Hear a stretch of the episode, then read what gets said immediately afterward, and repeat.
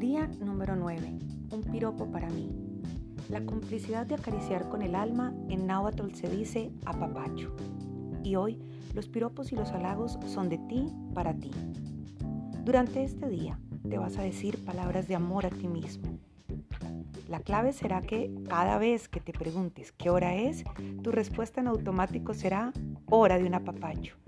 Y te vas a mimar con alguna expresión de admiración por ti, como qué inteligente eres, qué guapa te ves, qué belleza de hombre, qué encanto de persona, qué mujer tan linda.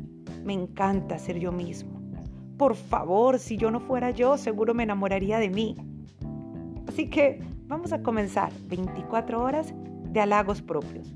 Por cierto, ¿qué hora es?